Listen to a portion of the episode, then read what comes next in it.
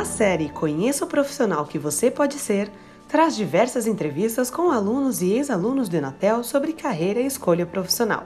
Nessa primeira temporada, esse podcast com alunos, ex-alunos e orientadores de mestrado e doutorado do Enatel traz para você não só sobre unir carreira e pesquisa científica, mas também como transformar o conhecimento em algo que possa, de fato, ajudar a mudar o mundo, principalmente envolvendo pesquisas sobre novas tecnologias. Uma das características principais dos alunos do mestrado e doutorado em telecomunicações é a capacidade de transformar ideias em soluções, e é justamente o que se espera de um profissional do presente, tanto no mercado de trabalho quanto na área acadêmica. O papo de hoje é sobre IoT e redes convergentes, com o professor Antônio Marcos Alberti e com o ex-aluno convidado Lúcio de Oliveira. Eu sou o professor Antônio Marcos Alberti, é, e vou falar sobre. É, nós vamos, na verdade, fazer um painel né, de discussão sobre internet das coisas e redes convergentes, é, principalmente olhando pelo ponto de vista de como isso pode contribuir com a carreira né, é, das pessoas que fazem o mestrado e o doutorado no Inatel. Eu sou coordenador do Laboratório de Tecnologias da Informação e Telecomunicações, né, o ICT Lab. É, estou no Inatel desde 2004, né, vão aí para 17 anos é, trabalhando com pesquisa, né?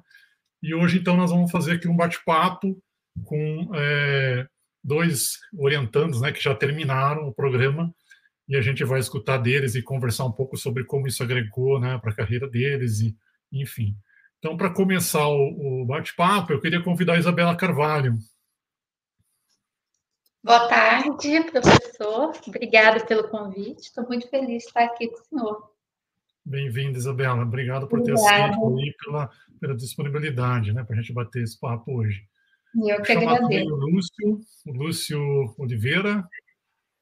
Boa tarde, Alberto. Boa tarde, Isabela. Boa tarde, pessoal. Boa tarde. Boa tarde, Lúcio. Tudo bem? Obrigado também por ter aceito, né?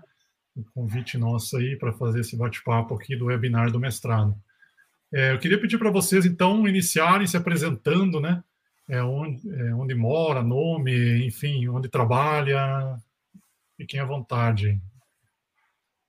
É, boa tarde, meu nome é Isabela, sou engenheira, engenheira eletricista, eu sou professora universitária do Centro Universitário Uno, do, UNA, dos cursos de graduação de Engenharia Elétrica, dou aula de pós-graduação também em Indústria 4.0 na Universidade São Judas, Tadeu, de São Paulo, e sou gerente de inovação da Ativa Soluções há 11 anos.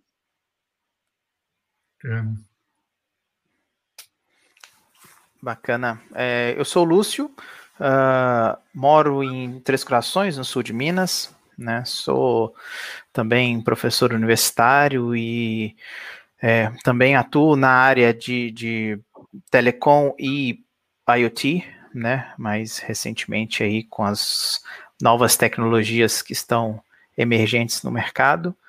É, e é um prazer estar por aqui. Joia, muito obrigado, pessoal. É, então, é até uma oportunidade da gente conversar, né? Porque como a gente segue carreira e tudo, a gente não, o pessoal que sai do laboratório, a gente não tem às vezes muito contato, né? Encontrei algumas vezes a Isabela e o Lúcio depois deles terem terminado aí o mestrado deles mas é muito legal a gente estar tá aqui junto, então, e bater esse papo hoje e poder conversar de novo. Né? É, então, é, assim, eu, acho que seria interessante falar, né? A internet das coisas é todas as coisas conectadas à internet, né? Como é que você conecta tudo? Eu costumo dizer que a gente tem muito pouco das coisas conectadas à internet hoje, na verdade, muito mais perto do zero do que, do, do que dá para fazer, né? E as redes convergentes são é, é, redes de telecomunicações, né, que elas, elas são baseadas na convergência de várias tecnologias, como computação, telecomunicações, né? Então, a, a área que a gente está comentando aqui hoje é essa, né? E aí eu queria perguntar para a Isabela, depois para o Lúcio, né? É, como foi escolher a sua área de pesquisa? Como foi escolher essa área para fazer aí essa, essa pós-graduação na tela? É, eu comecei minha carreira profissional no CPQD, no Centro de Pesquisa e Desenvolvimento de Telecomunicações em Campinas, que é o, o antigo centro de pesquisa da Telebrás. E lá eu já trabalhava com redes de nova geração, com as, com as redes NGN. Depois que eu fui para Ativa Soluções, eu passei a trabalhar com telemetria, gerenciamento remoto e IoT. Até antes, talvez, né? Muito antes dessa moda da internet das coisas, do termo ter sido preconizado pelo MIT, a gente já, já fazia né, soluções de IoT para o mercado brasileiro. Então, foi muito natural escolher essa área de pesquisa para mim, depois de 10 anos já trabalhando no mercado com redes convergentes, redes do futuro e de nova geração. Beleza. É, é, é muito interessante. Eu tenho uma, uma história curiosa a respeito de como eu escolhi né, o, o, mestrado e também a linha de pesquisa. É, a minha formação é ciência da computação, então eu não venho daquele, vamos dizer assim, daquele background de, de telecom, né? E quando eu me lembro que lá em 2010, quando eu comecei a, a pesquisar, né, a, a, me interessar, era o momento de, de partir para mestrado, é, até por falar nisso, agora estão fazendo é, um tempo já, né? É, mas lembro direitinho ali, em 2010, eu estava pesquisando e é, eu vi que o Inatel tinha uma li, linha de pesquisa, né, de redes de, de, nova geração, nova arquitetura de internet. Então, assim, era algo que era novo é, e me encantava, né? Me encantava pelo fato de ser, nossa, é, terei a oportunidade de trabalhar em algo novo, né? A gente sempre fica quando a gente puxa ali no histórico, né, grandes pensadores, grandes engenheiros que desenvolveram é, tecnologias, né, criaram a web, criaram a internet, criaram protocolos e, enfim, é, nossa, vou ter a oportunidade de trabalhar ou de conhecer ou de ser apresentado a isso, né? Esse foi um dos motivos, dos grandes motivos que me levaram a, a escolher o, o Inatel e a linha de pesquisa na época. E eu me lembro bem que o ano era ali 2011, né? É, já se falava em coisas, né? Em internet das coisas, e isso era praticamente desconhecido da, da população geral, né?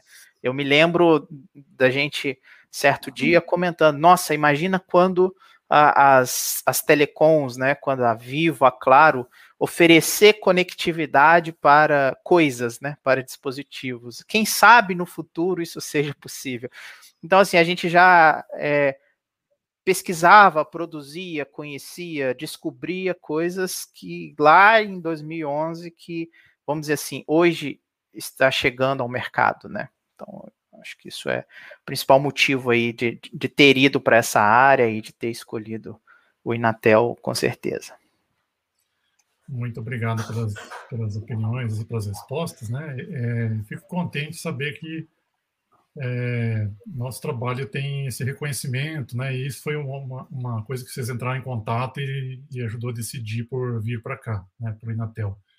É, eu lembro também que nessa época aí já estava, já estava 2011 já estava quatro anos mais ou menos em contato com essa ideia né, da internet das coisas e redes convergentes eu comecei, eu já trabalhei, eh, na verdade eu comecei a trabalhar quando cheguei no Inatel em 2004, né?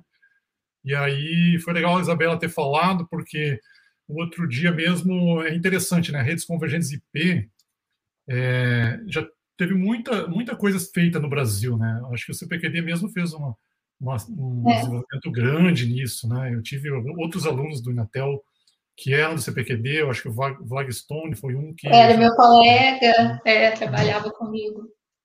Ele fez um TCC da pós, né? E eu já tinha ouvido falar dos trabalhos do CPQD, né? não é? E, e aí, o, o, outro dia mesmo, é, é, eu atendi um pessoal que queria uma entrevista sobre redes convergentes, né? E e aí é um jornalista e ele, tô, tô, caçando alguém de redes convergentes há dias, há dias, não consigo ninguém. Falei, mas que bicho é esse que fala de redes convergentes? Aí eu, graças a Deus, professor, que o senhor aceitou dar essa entrevista, porque, né, então, assim, a gente viveu todo esse momento, né, dessa história de como a rede convergente IP aconteceu, e eu lembro bem que eu falava de, de redes convergentes, eu falava de redes é, de NGN, IPTV, né? Sim e, e, a, e muitos alunos que faziam a pós-graduação eles, é, na uhum. época, eles também tinham essa percepção, pô, mas isso aí, será que vai virar? Será que... E aí eu lembro bem que uma vez eu encontrei na rua aqui um aluno, né, na esquina ali do restaurante, é, e ele falou assim, Alberto, aquilo que você deu, tá, nós estamos vendo, nós estamos aqui hoje para fazer a instalação daquilo lá. e, e, eu falei, cara, que bacana. Então, assim, virou realidade dentro da empresa. Ele falou, virou, e agora eu estou aqui hoje para instalar aqui o núcleo de IMS, né, de redes convergentes aqui na, na cidade. Né? Então, às vezes, a gente tem, eu também tinha essa percepção né, quando eu estava estudando, né, de que aquelas coisas que às vezes o cara estava falando ali era, era coisa que ia demorar para chegar, mas a nossa percepção ela é linear, né? E os avanços tecnológicos são exponenciais, então isso dá uma diferença logarítmica entre a percepção que a gente tem de quando isso vai chegar e quando de fato chega, né? E, uh, e agora a gente está, depois, né, comecei lá em 2008 os trabalhos de internet do futuro, né? É, é uma, uma, um repensar da internet, então assim, de sair das redes convergentes IP e foi para redes convergentes não IP, né? o pós-IP. Né? E aí o, o que o Lúcio estava comentando, né? Então, assim, entrou em contato com isso. Acho que em 2011 eu tinha defendido a primeira dissertação, né? Que foi, que foi defendida nesse tema. Em 2012 eu fiquei um período fora do Brasil né, como professor visitante e aí implementei a Nova Gênesis, que é o principal projeto aí do laboratório nessa linha, né? E assim a gente continua hoje fazendo coisa que às vezes as pessoas entram lá e a gente faz um demo e o cara fala, pô, mas isso aí tá muito longe, hein? Você sabe, professor, que é, a importância né, de investir em qualificação contínua. Eu conto, esse, esses dias eu estava comentando com os nossos alunos que é, quando eu estava lá no CPQD, trabalhei no projeto de portabilidade numérica que é a capacidade que o assinante uhum. telefônico tem de trocar de operador e manter o número. Na época foi uma revolução nas redes de, de, telefonia, principalmente a rede de telefonia fixa.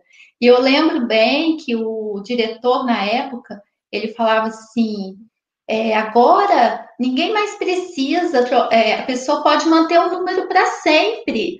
No futuro, ele falava assim, no futuro você vai colocar, é, você vai ter o seu número e você pode ser como seu CPF, você pode fazer uma transferência bancária. E aí hoje o que, que a gente tem? A gente tem o Pix.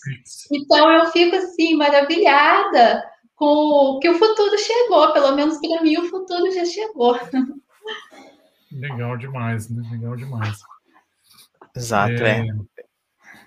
Eu acho que é isso, né? Assim, o, o, o não, não o, os conteúdos, as pesquisas que, que foram feitas, né, que são feitas no mestrado, as, as linhas, aquilo que o, que o mestrado do Inatel se propõe a estudar, a descobrir, é, de certa forma está muito à frente, né, do, do futuro. Então, né, normalmente quando a gente chega na, na área de, de numa graduação, né, a gente espera estudar e, e pesquisar e entender e conhecer tudo aquilo que alguém já pensou, que alguém já descobriu, que alguém já discutiu, né? E quando a gente se depara com um mestrado, principalmente com o do Inatel, é, basicamente o que a gente está trabalhando ali é, está sendo ainda testado, validado, refutado pela ciência, e muitas dessas coisas acabam nem se provando, né, justamente pela, pela ciência. Eu me lembro bem que nessa época que eu entrei, é, o laboratório tinha algumas pesquisas, eu acho até que chegou a ter algum tipo de protótipo, não me lembro se, o professor Alberto trabalhou nisso, com relação à TV digital, né, porque a ideia era permitir a interação do usuário pela TV, né, era o, o de retorno. Isso, novo é. mundo, né? Ali. Uhum. E, na verdade, principalmente a internet, a tecnologia aí, hoje com, com Twitter, com qualquer outra coisa, stream, você é, resolve isso de forma até muito mais simples, né? Mas eu me lembro que isso era é, eram as discussões, né? TV uhum. digital ali, TV do futuro, né? E é muito interessante mesmo. É, assim, a gente está agora, por exemplo, trabalhando em 6G, né, na sexta geração. Né? E tem coisas que a gente faz ali que, por exemplo, nomeação autoverificável, né? É, tem coisa ali que vai ser 7G, 8G, talvez nunca seja nenhum G, mas, mas tem, uhum. tem essas coisas também.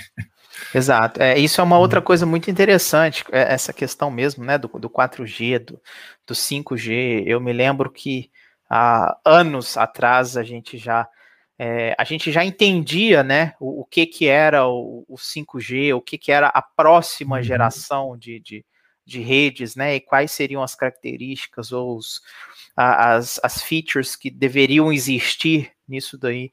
Então, coisas que, digamos assim, nem existia tecnologia né, capaz de suportar ou de implementar isso, mas já se provava ou já se discutia.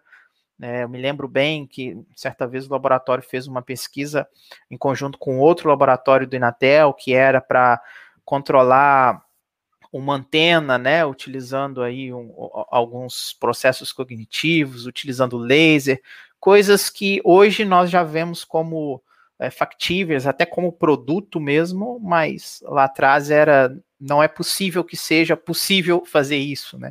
E a gente desenvolvia artigos é, mostrando essa capacidade. Eu acho que isso é muito interessante. É, o, por exemplo, a gêmeos digitais é uma coisa que a gente acertou na, na lata, né? Agora está chegando no 6G bem forte, né?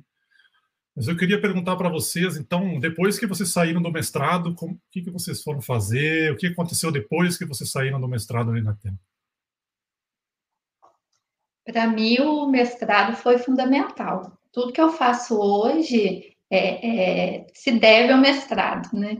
Então, a carreira acadêmica é, na, uhum. na UNA foi por causa do mestrado, e, a, e na indústria também, né? Que eu trabalho com inovação, com submissão de projetos, de linhas de pesquisa, que, que é, se deve totalmente ao, ao, mestrado que eu fiz. Eu, se eu pudesse voltar, eu faria de novo, e de novo, e de novo, porque, é, de fato, todo o meu trabalho hoje está em torno do, do, dos conhecimentos que eu adquiri, né, da, da por ter me tornado especialista em uma linha de pesquisa, ter conseguido é, é, formular né, esse pensamento crítico que, que é tão necessário para quem trabalha em inovação em empresas de base tecnológica como eu. E você continua né, é, estudando, né, Isabela? Você estava falando antes da gente começar aqui ao vivo né, que você foi aceita para como aluno de doutorado também no Inatel, né? Vou, vou começar o doutorado esse semestre, estou super ansiosa e estou muito feliz. A gente não, não, não pode parar de, de estudar e de buscar justamente essa, essa qualificação contínua, porque a gente vê que, que as exigências do mercado de trabalho, né?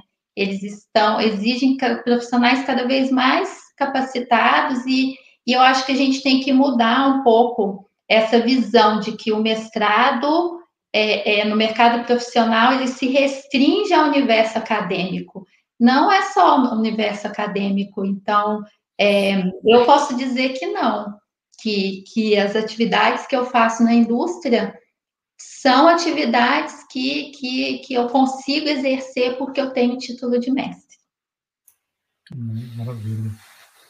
É, é, eu acho que assim, entre o título de, de mestre pelo Inatel é, é, uma coisa que me deixa muito, muito contente, né? Muito feliz, porque é, eu tenho alguns parceiros, presto algumas consultorias, até mesmo internacionais, e, e, é muito, vamos dizer assim, é muito simples você é, dizer de onde você veio, sabe? De onde você é, é ter o título, ter feito parte, fazer parte, é, abre com certeza muitas portas, né? Então, é, a primeira delas é naturalmente no mundo acadêmico, né? Ter o mestrado é, por si só, se você é, está no mundo acadêmico, já é, é, uma garantia, né? De mais qualificação, uma garantia de mais rendimento, uma garantia de mais é, você passa a ser apto né, a, a, trabalhar com pesquisa, a atuar em,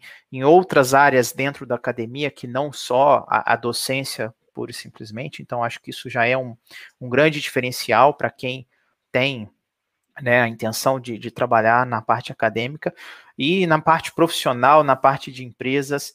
É muito interessante, porque assim, o, o peso do mestrado, o conhecimento, né, é uma coisa que né, nós podemos falar com certeza aqui, não é fácil, né? Não é um curso fácil, não é um curso simples.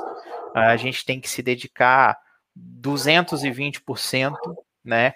É, nós somos obrigados a sair de nossa zona de conforto, então isso é isso é muito interessante, porque lá em 2011 eu nunca tinha visto uma, uma fibra ótica na minha vida, e lá fui eu projetar né, um enlace do Brasil na, na, Europa, né? Então, isso é muito interessante, porque isso te obriga, de fato, a, a pular, né? E uma vez que você pula, uma vez que você abre as asas, né, você está aberto a novas descobertas, a novos, a novos mundos, e isso com certeza contribui muito, porque quando você está lidando com o cliente, quando você está propondo soluções, é, às vezes você sai daquele da, daquele normal, né? Todo, todo, todo cliente espera que você chegue com uma solução, mas de certa forma o cliente está ali mais ou menos, é, vamos dizer assim, esperando que você fale X ou Y, né? E você chega com uma visão completamente diferente. Por que usar esse equipamento se nós podemos nos valer de outro? É, por que usar, ficar limitado a esse conceito? se nós podemos nos valer de outro. Isso é uma coisa muito importante, tanto da pesquisa quanto do mestrado. Eu me lembro bem que nós tínhamos é, inúmeras aulas que eram é, de forma é, ótima, claro, mas eram interrompidas por discussões filosóficas, né? Então isso é uma coisa que eu não me esqueço nunca. E isso de fato contribuiu muito, seja para minha carreira acadêmica, minha carreira profissional, porque assim a gente precisa a gente ia buscar respostas na biologia, né? Respostas na história da humanidade, respostas em, até em extraterrestres, né? Então, isso era muito interessante, é, continua sendo interessante, e foi uma das coisas que, digamos assim, mudaram a minha vida, né, após o mestrado, eu posso dizer com toda certeza que eu tenho uma, uma mente completamente diferente, né, eu sou aberto a, a novas experiências, a novos mundos, a no novos universos. E isso foi muito gratificante. Muito legal ouvir o depoimento de vocês, viu? Muito bom ouvir o depoimento de vocês, porque enquanto vocês estão falando, está passando toda uma, uma. E olha que nem vale nota, hein? e olha que nem vale nota. Então, mas eu queria destacar aí do que vocês, do depoimento de vocês, né, a questão de continuar estudando. Eu, no meu perfil, por exemplo, do LinkedIn, eu coloco lá que eu sou estudante. Né? Eu sou professor, sou coordenador de laboratório, mas uh, também sou estudante, né? Eu acho que não há um dia que eu não estude algo, né? Então isso não existe mais, né? Acho que a gente todo dia estuda alguma coisa, a gente entende e aprende, né? Entende o que, que é e depois aprende para guardar isso para a posteridade, né? Então, assim, não há um dia que eu não aprenda. É, eu tenho, eu sigo mais de 500 canais no YouTube. Então, assim, o que eu vejo de coisa o tempo todo, né? Que até quando estou no lazer, é, às vezes eu busco uma coisa nada a ver, mas em geral sempre parece uma coisa interessante, a gente acaba assistindo, né? Quando está tá descansando, às vezes você procura uma coisa mais e, e, a tecnologia traz isso. Então, assim, hoje você consegue é, estar sempre estudando. Eu acho que isso é que é o bacana, né? Eu acho que a gente é uma das coisas que vocês falaram que eu acho que é super importante aí na, no atual momento, né? A segunda coisa é poder debater em profundidade, né? Que eu acho que é uma coisa que o nosso laboratório, né, o ICT Lab, tem essa característica. A gente não fica na superficialidade das coisas, a gente sempre vai a fundo o máximo que consegue, né? Então, e também não tem preconceito multidisciplinar. Nos últimos anos, depois que você sair, inclusive, essa coisa piorou, né? Vamos dizer, aprofundou muito, porque hoje a gente discute muito o impacto de tecnologia em tudo que é área, sabe? Com, a, com o advento aqui na cidade, né, do Hacktown, da cidade criativa, cidade feliz, né, dos movimentos de transformação, e agora o Renacidade, que é um movimento também que eu estou envolvido, ajudei a criar. Então, assim, é, a gente está é, sempre discutindo não só a tecnologia, mas os impactos. E com, com, de tanto fazer apresentação dos projetos, né, que a gente acaba recebendo muita visita e fazendo apresentação, as pessoas gostam de ouvir o que, que é aquilo ali que você está propondo, mas elas sempre perguntam, tá, mas qual que é o impacto disso? Como que isso impacta? E isso eu tenho trabalhado nos últimos três anos, né?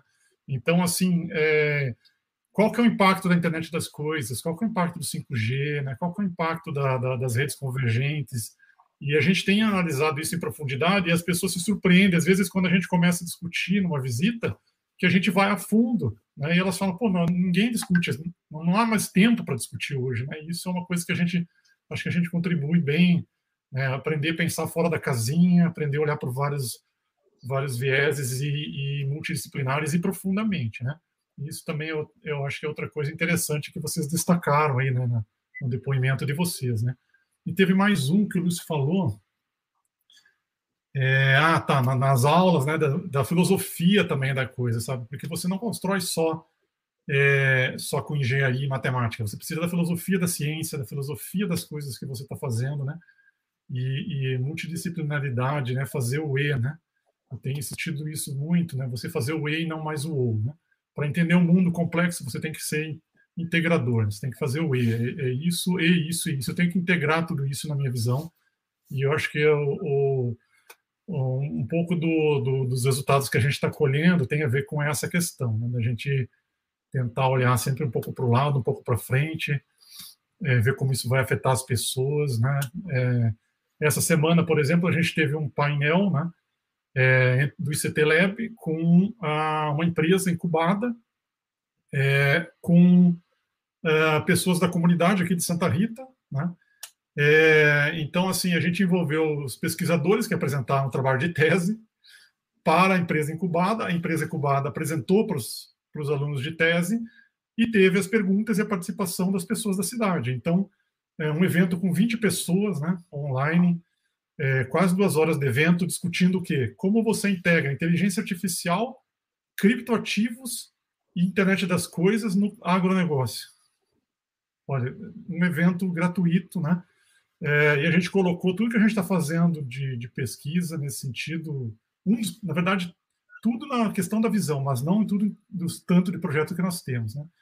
Mas foi super rico o debate, assim, a, a empresa incubada, né, ela, da, da, do Natel também, ex-alunos também.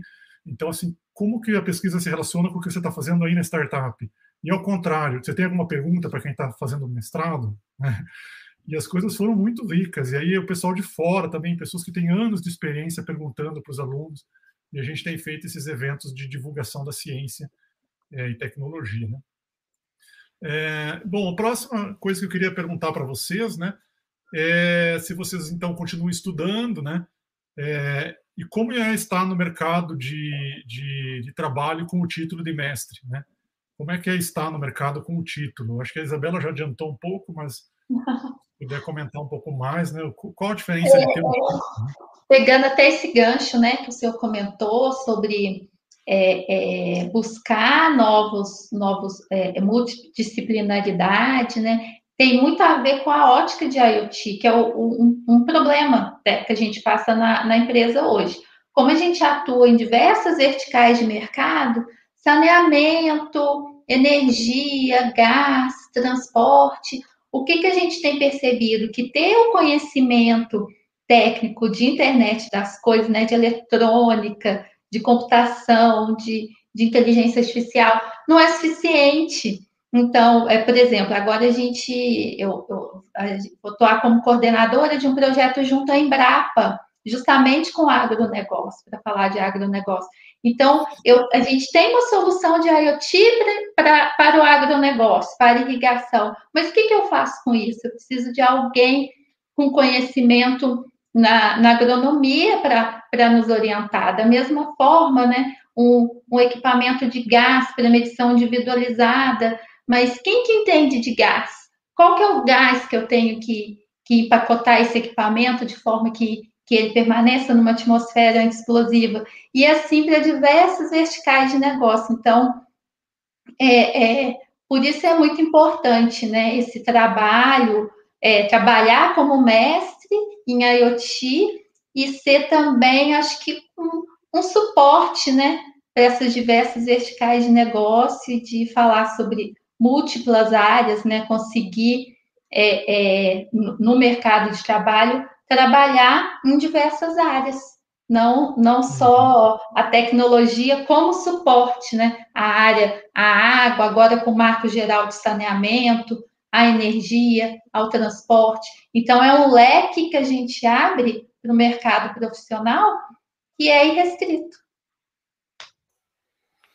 Exato, é, eu concordo. E assim, eu acho que estar hoje no mercado de trabalho, tendo mestrado, né, é, é muito bom, seja, seja qual for o mestrado, mas é, tendo o mestrado do Natel, eu costumo brincar até com, com os meus colegas, com outros, outros professores que fizeram o mestrado também do Inatel, é, a, a, gente está num grupo seleto, né? O, número de, de, de, pessoas que fizeram o mestrado do Inatel é, acaba dando uma, vamos dizer assim, uma oportunidade da gente ser reconhecido, né? Porque você tem excelentes trabalhos, excelentes profissionais que estão em, em, em, posições de liderança nas empresas, estão conduzindo pesquisas, desenvolvendo novas tecnologias que é, começaram a sua jornada, né? É, através de um, mestrado do Inatel, agora do doutorado, e o quanto que isso é importante, né? Especificamente, eu tenho trabalhado, pelo menos pelos quatro últimos anos, é, últimos anos com IoT, né? Numa empresa, é, e é impressionante a quantidade de demanda que vem surgindo, né?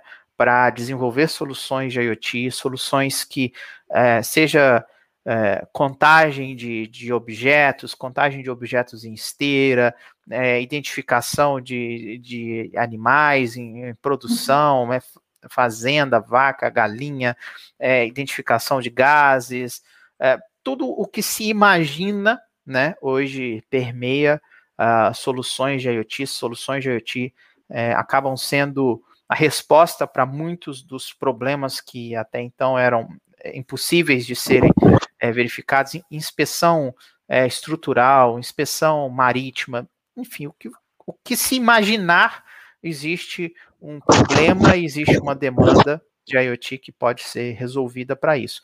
É, e estar atuando tecnicamente, tendo o, o título de mestre, né, especialmente o de Inatel, de certa forma me dá uma credencial.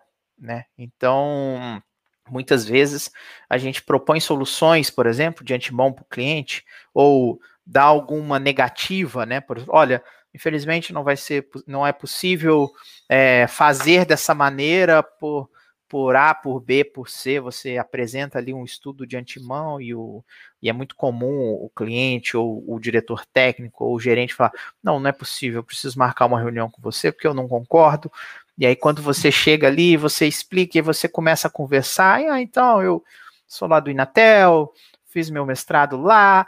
Aí você só vê a pessoa. Ah, entendi porque não é possível, porque, né, tipo assim, o padrão de qualidade do Inatel é, é algo que é, transcende, né? Transcende as pessoas e a gente. É, nós fomos forjados a ser pesquisadores natos, a, a a sempre encontrar os porquês, né, a não concordar com as primeiras respostas, né, igual a antiga resposta da, da mãe, né, do pai, não pode, não, por que, que eu não posso? Porque não pode, né? Não, mas por que não pode? Então acho que no, no Inatel a gente aprende o contrário, né? O, o porquê, por que não pode, né? Então, ou por que que uhum. não é possível, né? Então isso foi uma das coisas, inclusive, que me motivou, que a minha pesquisa é, no mestrado é, foi muito relacionada a uma nova internet, né? E eu sempre ouvia de todo mundo, mas por que fazer uma nova, né? Ou quais são os, os problemas? E eu me lembro muito de, de, uma passagem, até do professor, e isso foi muito grande para mim, por não ser da área de telecom, não ser especificamente da área de redes, né? Eu, digamos assim, eu não era uma pessoa viciada, né? Nos, nos antigos conceitos ou, ou na, nas antigas teorias. Então, tudo para mim, eu fazia perguntas que em qualquer outro curso regular o professor provavelmente viraria e falaria assim: não, isso aí, isso aí não existe, isso aí você está viajando, muda, muda a pergunta, né? Até uma passagem, permite rapidinho, eu tinha uma professora de geografia, eu me lembro muito bem, era sexta série. Ela estava lá explicando o Big Bang, né? Explicando a, a a formação dos cosmos, e eu, eu sempre lançava uma pergunta, né? Ah, mas se, se, o universo é isso aqui, o que, que tem aqui, né? O que, que tem depois do universo? Ou se explodiu, por que, que explodiu? E aí eu me lembro que ela era muito brava. Não, é porque foi assim, pronto, e acabou, e, e não faz mais pergunta, né? E eu me lembro, eu tenho essa lembrança, eu já comentei várias vezes com a minha esposa, de como que é, é, é, a gente acha interessante, porque eu fiz perguntas desse tipo, seja para o professor Alberti, para o Arismar, para qualquer professor do programa e as respostas nunca eram por que é assim, né? Muitas vezes se pensava, se descobriam novas oportunidades, novos trabalhos, inclusive, a partir de pesquisas, né? Então, isso com certeza foi muito interessante no mestrado e com certeza me ajuda muito ainda hoje no mercado de trabalho, porque eu, eu estou sempre me questionando, né? Eu estou sempre buscando novas respostas, novas soluções e acho que isso é a principal, uh, digamos assim, a principal herança que talvez eu tenha recebido aí do, do, do mestrado. Pensamento crítico, né? Com certeza. É, eu, eu concordo totalmente, sabe? Eu, eu, eu, penso exatamente igual como vocês falaram, né? O, eu acho que o, uma coisa que, voltando um pouquinho, né, é, antes a gente estava falando se o mestrado é importante fazer ou se ele é, se ele é um supérfluo, né? Pode deixar. Eu, eu sempre que me pergunto, o que, que você acha? Eu devo fazer o mestrado? Não, faça. Eu nem, nem, nem penso mais na possibilidade de não fazer, porque hoje em dia o mundo ele precisa desse raciocínio crítico, dessa, desse crescimento que o mestrado traz. Não é só aprender a pensar, mas é, é aprender a escrever, porque você vai ter que escrever uma dissertação. é, aprender a apresentar, porque você vai ter que defender essa ideia na sua defesa. Então, assim, são tantos os ganhos, né, de fazer um mestrado é, e doutorado mais ainda, vai mais a fundo ainda, é uma outra rodada da mesma coisa, mas é, é, se aprofunda ainda mais, né? Mas assim, o mestrado eu diria que ele é, ele é quase que obrigatório, né? É, e, e, traz muito, muitos ganhos, né? Outra coisa que eu lembrei quando o Luiz estava falando é da dos eventos do ICTLab, né? A gente faz lá, o, a gente sempre fez é, Future Enabling Technologies, é, uns bate-papo onde não tinha limite. Não sei se vocês lembram disso, mas a gente começava falando de uma coisa e terminava no destino do universo. Né? Era bem, bem isso, né? Ainda mais quando tinha certas pessoas que adoravam, né? Eu nem vou dizer alguns nomes aqui para não ser injusto com outros, mas a, gente tinha gente, sempre teve gente no laboratório interessada em discutir qualquer coisa né? Até sobre morte, né, professor? Eu lembro que eu fiquei assim uma semana sem dormir quando eu descobri da possibilidade do homem ser imortal, ser amortal. Isso é, é fantástico.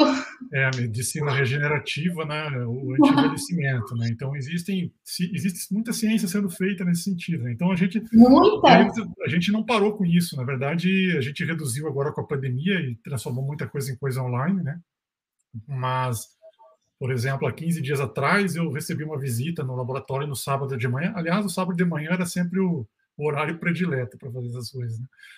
E, e, a gente, eu recebi essa visita às nove e a gente saiu do laboratório às duas da tarde. Nós discutimos cinco horas sobre consciência. E, e eu, na verdade, eu apresentei os primeiros 15 minutos da Nova Gênesis.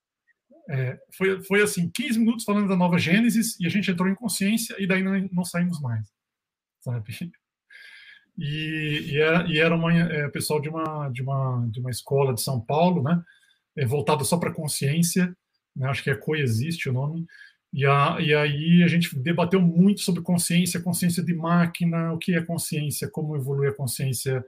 Então, assim, é, são temas que a gente costuma fazer, né, esses bate-papos dentro do laboratório, e quando o Luiz estava falando de, disso, né, então não é, não é só você fazer sua tese, fazer seu projeto, você tem muita interação com as outras pessoas do laboratório, o pessoal se ajuda muito também, um ajuda o outro, né, é, tem a, a essas, esses debates, né, que também são muito ricos aí para a formação, que eu acho que então, assim, eu diria que o, o, o, processo todo muda a cabeça de uma forma que não, não tem volta depois, né? Eu concordo totalmente com isso e, e fico contente que, que vocês tenham percebido isso também, né? É, ao passarem pelo, pelo ICT, né?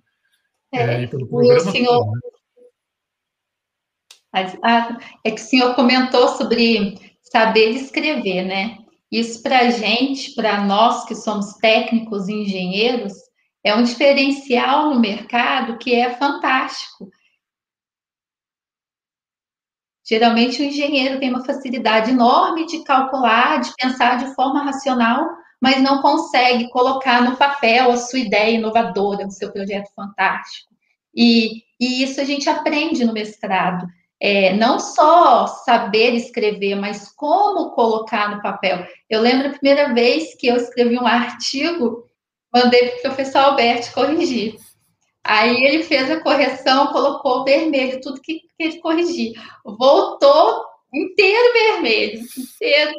Foi um impacto, assim. E aí ele colocava: quem disse isso? Qual a referência? Por que está escrito aqui? E, e é super necessário, e eu aprendi a escrever. Eu, eu sei hoje colocar no papel né, um projeto inovador. Então, é, é, é, a, a, empresa que eu trabalho ganhou no final do ano passado o, o Prêmio Nacional em Tecnologia IoT. Então, de todas as empresas do país que desenvolvem a IoT no país, né, no Brasil, competindo com empresas como Algar Telecom, Telefônica Vivo, é, é, American Tower, e ela venceu. Por quê? porque eu coloquei no papel, eu vendi aquela ideia, né? Claro que a empresa é, é, tem, tem que ter, tem que, de fato, existir um projeto. Mas se você não souber colocar no papel, se você não souber escrever e, e contar aquele seu projeto e mostrar como de fato ele é inovador, não é não tão somente você, ah, não, eu contrato alguém de marketing, eu contrato uma pessoa formada em letras, mas essa pessoa não tem conhecimento técnico. Então, um engenheiro que sabe escrever, que é o que uma das coisas que a gente aprende no mestrado, não tão somente aprofundamento técnico, mas saber escrever, isso tem valor no mercado e é muito difícil encontrar um profissional com esse perfil. É, perfeito. É maravilhoso, né? Ouvir essas histórias de vocês e ver que o trabalho, é, todo esse trabalho tem resultados, né? Eu, eu nessa linha ainda, né? Eu queria perguntar para vocês assim, é, isso resulta também em ganho financeiro, é, o, o, o, ter feito todo esse trabalho, né? E outra, como isso se compara com quem não fez, assim, na, na, na carreira profissional, né? Qual a percepção de vocês dentro de onde vocês estão hoje, né? Seja empreendendo, seja seja dando aula, ou seja, é, qual qual o comparativo com quem não tem a mesma formação? Então, são duas perguntas, na verdade. Tem, tem impacto financeiro e como se compara com quem não fez? É, no meu caso, teve impacto financeiro. É claro que a gente sempre acha que merece ganhar mais, eu acho que todo mundo é, é. gostaria de ganhar mais do que ganha, mas o, o, salário de um profissional, de um professor universitário, mesmo para as escolas privadas, é um salário atraente. E para as empresas, né, para as indústrias, pelo simples fato de você ser especialista em uma determinada área, já valoriza o seu, o seu passe na empresa, né? Isso. É, eu acho que, assim, é, na parte acadêmica não, não tem o que dizer, o ganho financeiro é, é, é, importante, né? É considerável. Você, como professor, mestre, professor, doutor, né, os seus rendimentos é, são maiores. É, no mercado, talvez no mercado profissional, assim, trabalhar dentro de uma empresa de software, por exemplo, né, é, não necessariamente isso irá representar um, ganho a mais no seu, no seu salário, né, por ter mestrado você ganha X a mais, mais automaticamente, né? exato. Mas isso valida, isso te ajuda muito a validar a sua entrada. Né? Com certeza você tem melhores oportunidades e está mais qualificado tendo mestrado, é, mas eu também tenho alguma experiência internacional. É impressionante como, principalmente nos Estados Unidos, é, o fato de você possuir um mestrado é, faz com que você seja bem mais remunerado, faz com que você, digamos assim, seja mais reconhecido, né? Então, é, se a gente for falar de posições aí, né? é muito comum o pessoal falar júnior, pleno, sênior, né? É um especialista. Então, com certeza você ter isso é, já te muda de patamar, então é uma coisa que é levada em consideração, né? E sem contar também que muitas empresas que hoje perceberam que precisam trabalhar com pesquisa, né? Precisam trabalhar com inovação, né? Nós temos, não é à toa que, que, que toda empresa que quer evoluir tem uma área de inovação, tem pessoas pensando em, próximos em próximos produtos, né, próximas verticais de, de faturamento, verticais de soluções, é, com certeza você ter o mestrado, é, você ter uma qualificação superior, né, ao que, ao que talvez aí 90, 95% da população acadêmica, vamos dizer assim, tenha, é, é realmente um diferencial e tanto. Né? Fez sim muita diferença na minha vida, é, tanto na área acadêmica quanto não acadêmica, em termos de remuneração, com certeza. É, a gente costuma até brincar, né? Por exemplo, quem termina o doutorado, quem termina o mestrado, né? É aquele, aquele trabalho enorme, né? E o ganho também enorme. E a gente já fica pensando, muitas vezes a gente costuma brincar, bom, amanhã já vem a promoção. Não é assim, né, que funciona, né? Pelo contrário, às vezes demora, né? Mas, a, mas o reconhecimento ele vai vindo pelo, pelo fato do crescimento da pessoa, eu acho, é por aí, né? Isso. Então, assim, quando você termina o doutorado, né? Termina o mestrado, termina o doutorado, você tem um ganho pessoal enorme, né? E isso vai aos poucos sendo manifestado na sua, na sua carreira. Eu acho que é bem, sim, é bem sim. por aí, sabe? É uma preparação para que isso se torne o, o, o, caminho né, ao longo do, do trajeto da carreira. Né? Sim, acho que uma outra coisa também que é importante, assim, a, a, nossa área, ela, ela está em constante evidência, com certeza, né?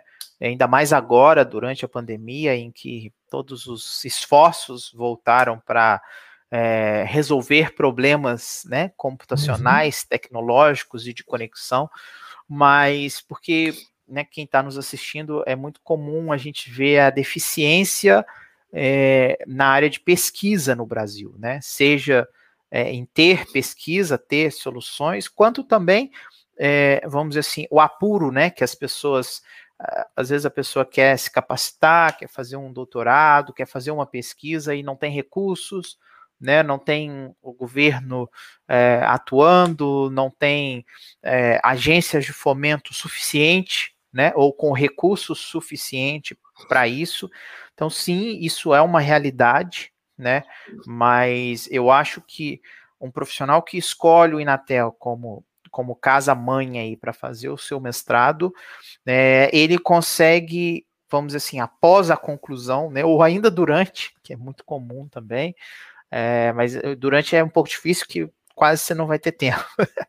mas de, após o mestrado é aquilo que eu falei um pouco atrás, né? A questão de abrir portas. Né? Então, é muito é. comum a sua realidade financeira, a sua realidade de oportunidades é, mudar após o mestrado. Existem vários parceiros nossos, pessoas que fizeram o mestrado, estudaram com a gente, que é, basicamente após o mestrado é, mudaram de emprego, foram embora, estão em outra vida, em outro país, ou estão trabalhando com algo relacionado ao mestrado, relacionado à área, mas que era algo completamente diferente do, do que trabalhava antes, né? Então, assim, eu acho que o mestrado no Inatel, ele, ele desperta novas possibilidades na gente. Então, eu, particularmente, considerei como um investimento e considero como um investimento. É, então, uma coisa que você falou, Lúcio, que eu acho que também é, é, super importante, né, é que assim, a gente sabe da realidade da nossa cultura brasileira e tudo, e às vezes o reconhecimento não é tão grande, né? Mas no exterior, por exemplo, é, eu tive a oportunidade de morar um ano na Coreia do Sul, né? Então, é, nesse período que eu tive lá, quando a dona do apartamento descobriu que eu tinha doutorado, nossa senhora, sabe assim, a, valorização disso no exterior é absurda, sabe? É muito alta. Na Alemanha eu sei também que é, sabe? Então, assim, embora isso às vezes no Brasil deixe um pouco a desejar, o mundo hoje é globalizado e você vai receber gente de outros países o tempo todo, onde você está, você vai trabalhar com gente do exterior, né? Então, assim, é, isso também tem muita importância para essa visão lá para fora, né? Eu acho que a gente deve sempre pensar em ser competitivo no nível global, né? ter um currículo no nível global, né? mesmo que o Brasil tenha seus problemas ou, ou limitações. Né? E, e, e, aí isso aconteceu comigo e eu fiquei até chocado, porque, sabe, e, e eu precisava fazer um depósito de dinheiro para me manter no apartamento lá, e quando eu falei que era que eu tinha doutorado, sabe, não, você vai resolvendo, não se preocupa com prazo, a gente vai dar uma, sabe, tudo, toda a conversa muda, porque a pessoa sabe, cara, se esse cara tem doutorado, ele, não vai, não vai fazer isso, não vai fazer aquilo, ele, ele é confiável e, e sabe, e isso lá na Coreia é muito sério, muito sério, né? Que é também uma responsabilidade nossa, né? Como brasileiro e como, como formado e tudo, a gente é, não é, honrar esse título lá, né? Então, assim, isso foi e outros colegas que estavam lá também isso aconteceu, né? E a gente trocava essa ideia lá. Bom, uma última pergunta que eu queria fazer para vocês antes da gente depois bater um, vai ter alguns minutinhos ainda para a gente falar um pouco mais de forma geral aqui, genérica, né? Mas a uhum. última pergunta que eu tenho aqui, que eu gostaria de fazer, é o que você diria, né, para alguém que quer fazer o programa, né? Ou seja, qual que é o conselho que você daria para alguém que quer está pensando em fazer e está em dúvida se faz ou não. Né? Acho que a gente já colocou várias coisas aqui. O que mais que vocês destacariam, né? Está decidindo, estou decidindo, vou fazer ou não vou fazer, final, né? Que é aquela dúvida, né? É, eu vejo que muitas vezes a pessoa fica em dúvida por causa é, da bolsa, tem medo de não conseguir, será que eu vou poder parar de trabalhar durante dois anos? Então, é, eu vejo que muita gente quer, mas nem todo mundo pode, né? Eu, eu fiz o, o, o, o mestrado, é, eu já, já, já dava, né? Já trabalhava na consultoria nessa empresa, tinha uma filha pequena, estava grávida de outro filho, dava, dava PED, programa de estágio docente. Então, se eu puder dar uma dica, é que dá para fazer, é, se tiver dedicação, persistência, como o Lúcio falou, não é fácil, de fato não é, como tudo na vida, é, é, é se a gente não tiver dedicação, persistência, a gente não, não consegue terminar, mas que vale a pena, vale cada minuto, cada centavo investido e que não vai ser fácil para ninguém, não vai ser fácil só para você que está decidindo, não foi para mim, tenho certeza que não foi para o Lúcio, nem para o professor Alberto, mas que é muito recompensador. É, eu, eu acho também, assim, o conselho que eu dou é, é, principalmente assim, um conselho, se você é do Inatel, porventura você se graduou no Inatel, você conhece a estrutura, você conhece a tecnologia, o cuidado, o carinho que, que o Inatel tem. Mas eu, por exemplo, que não, não, fui, não sou formado no Inatel, minha graduação não é no Inatel, é, eu acho muito interessante porque assim, você entra num outro mundo, né? Você, você tem laboratórios preparados, você tem é, recursos que, que muitas vezes, mesmo em instituições, vamos dizer assim, de ponta, não terão né, é, tal tipo de recurso. É, você tem uma estrutura fantástica, tanto né, do campus, quanto da cidade, quanto do. É, um, um, apoio né, completo assim por parte do Inatel. Eu acho que isso é algo que pesa, né? Nós, infelizmente, nós temos acompanhado aí a decadência de muitas instituições, principalmente as públicas, né? Então, muitas vezes você não tem é, recurso para fazer sua pesquisa, para testar sua pesquisa, né? Então, você acaba ali é, sofrendo, adiando, né? Então, isso é uma coisa que o Inatel está é, extremamente à frente, né? Desde sempre, seja na graduação, seja no, no mestrado. E também isso de que é, muitas vezes a gente precisa de mudanças na vida, a gente precisa tomar decisões para que as coisas acontecem, né? Então, muitas vezes a gente se conforma com o emprego que tem, se conforma com o ganho que tem, se conforma com a posição que está, né? E pensa, ah, mas se eu fizer, é, se acontecer, se der certo, né? Então a gente precisa da, da iniciativa, né? Então, assim como a Isabela, eu em momento nenhum me arrependi de embarcar nessa, em momento nenhum é, achei, e eu, eu me lembro muito bem que eu, eu, eu fui a um restaurante, uma vez um restaurante japonês, e eles até esqueci o nome, mas eles davam lá um, um, bichinho que você tinha que você coloria um olhozinho, um olhinho quando quando e fazia o pedido. Aí quando desse certo, né, você ia lá e coloria o outro. Eu me lembro muito bem que o meu era é, terminar, né, terminar a dissertação, apresentar, aprovar. E eu me lembro que eu fiquei ali durante um tempo ali durante seis meses, um ano, fixo naquela ideia, né? É, dando a minha energia e para que isso, e, eu me lembro muito bem a, a satisfação, né? De, de, de, chegar um dia, de apresentar e de falar para, ó, você oficialmente agora é um mestre, né? Um mestre pelo Inatel. E eu, eu às vezes eu não faço questão nem de ser uh, apresentado como mestre, né? Seja numa palestra, numa aula, num, num, material, num artigo, mas eu faço questão de ser apresentado ali como a, alguém do Inatel, né? Como um aluno do Inatel, um aluno de mestrado.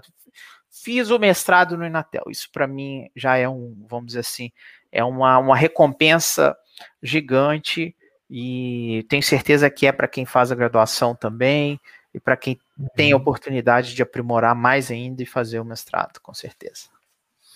É, uma coisa que eu percebi quando eu vim para cá, né, eu, eu, não fui aluno do Inatel, né, eu, eu sempre fiz em outras instituições, eu sou gaúcho, né, estudei fora da, daqui de Minas, né, e uma coisa que me surpreendeu muito quando vim aqui é a didática, a preocupação com o aprendizado, sabe, que tem no Inatel.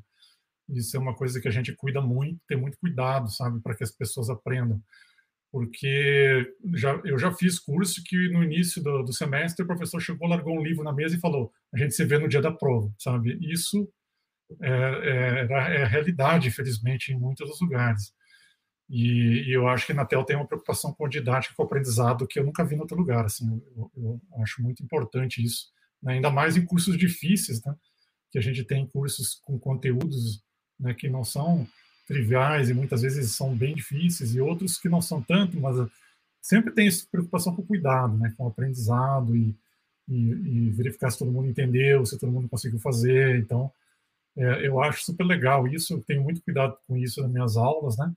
É, eu tento entender o porquê que não está entendendo, né?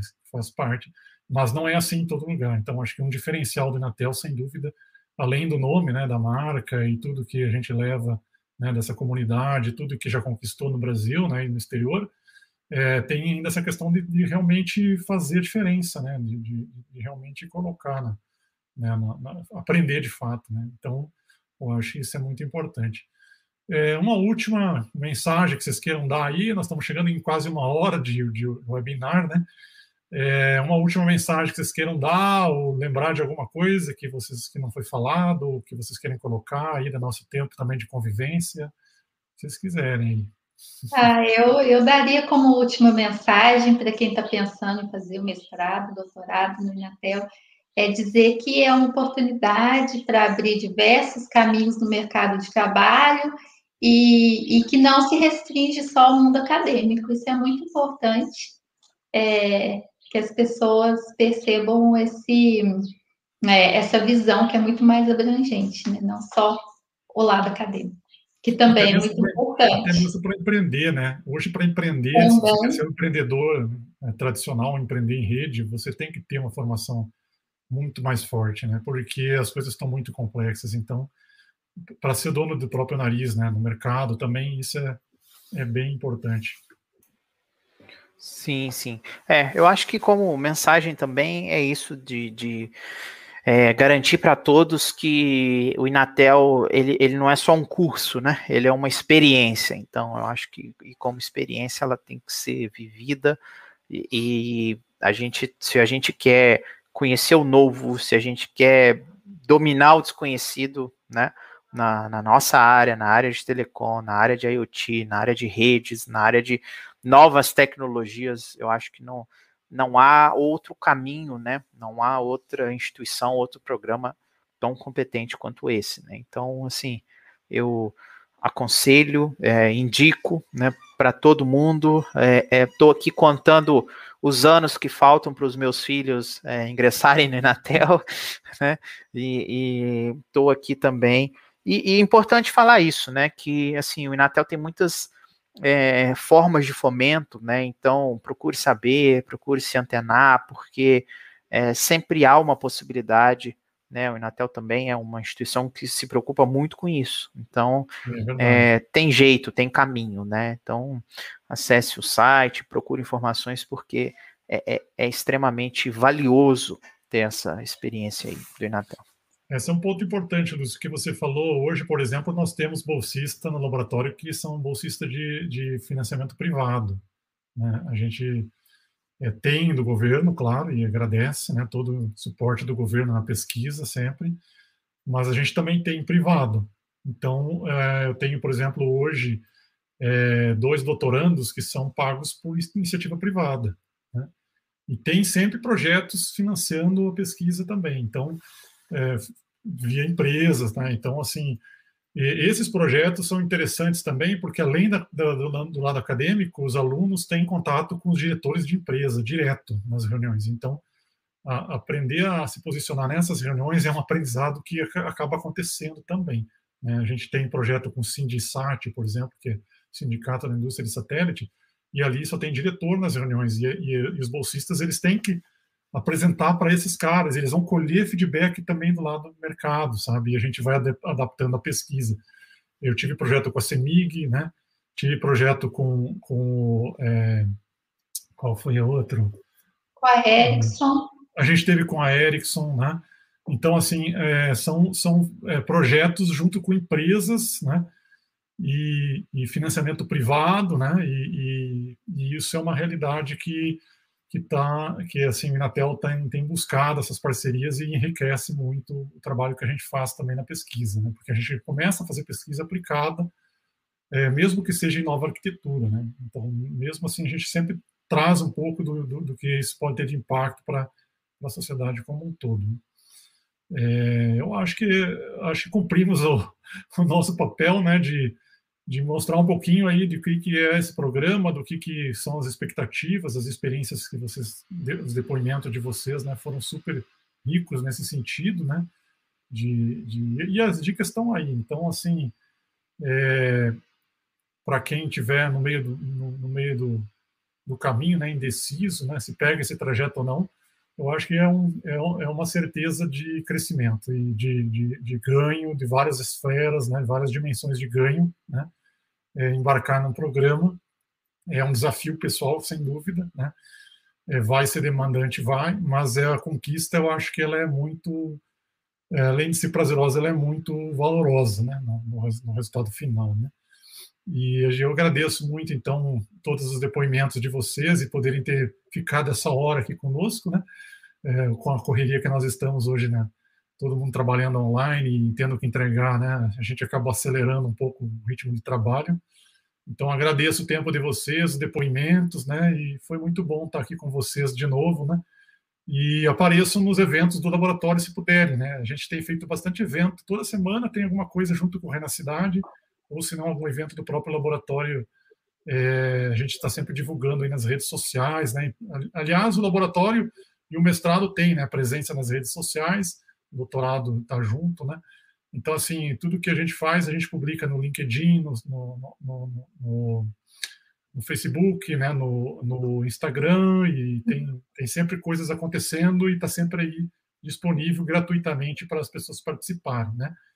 E para quem quiser conhecer mais, então, do mestrado do Inatel e dos programas de pós-graduação do Inatel, basta acessar o site, lá tem todas as informações. Né? Agora a gente eh, vai ter uma nova entrada, acho que no, no, no início do ano que vem, né? Então, quem está decidindo aí tem bastante tempo para pensar se vai fazer ou não.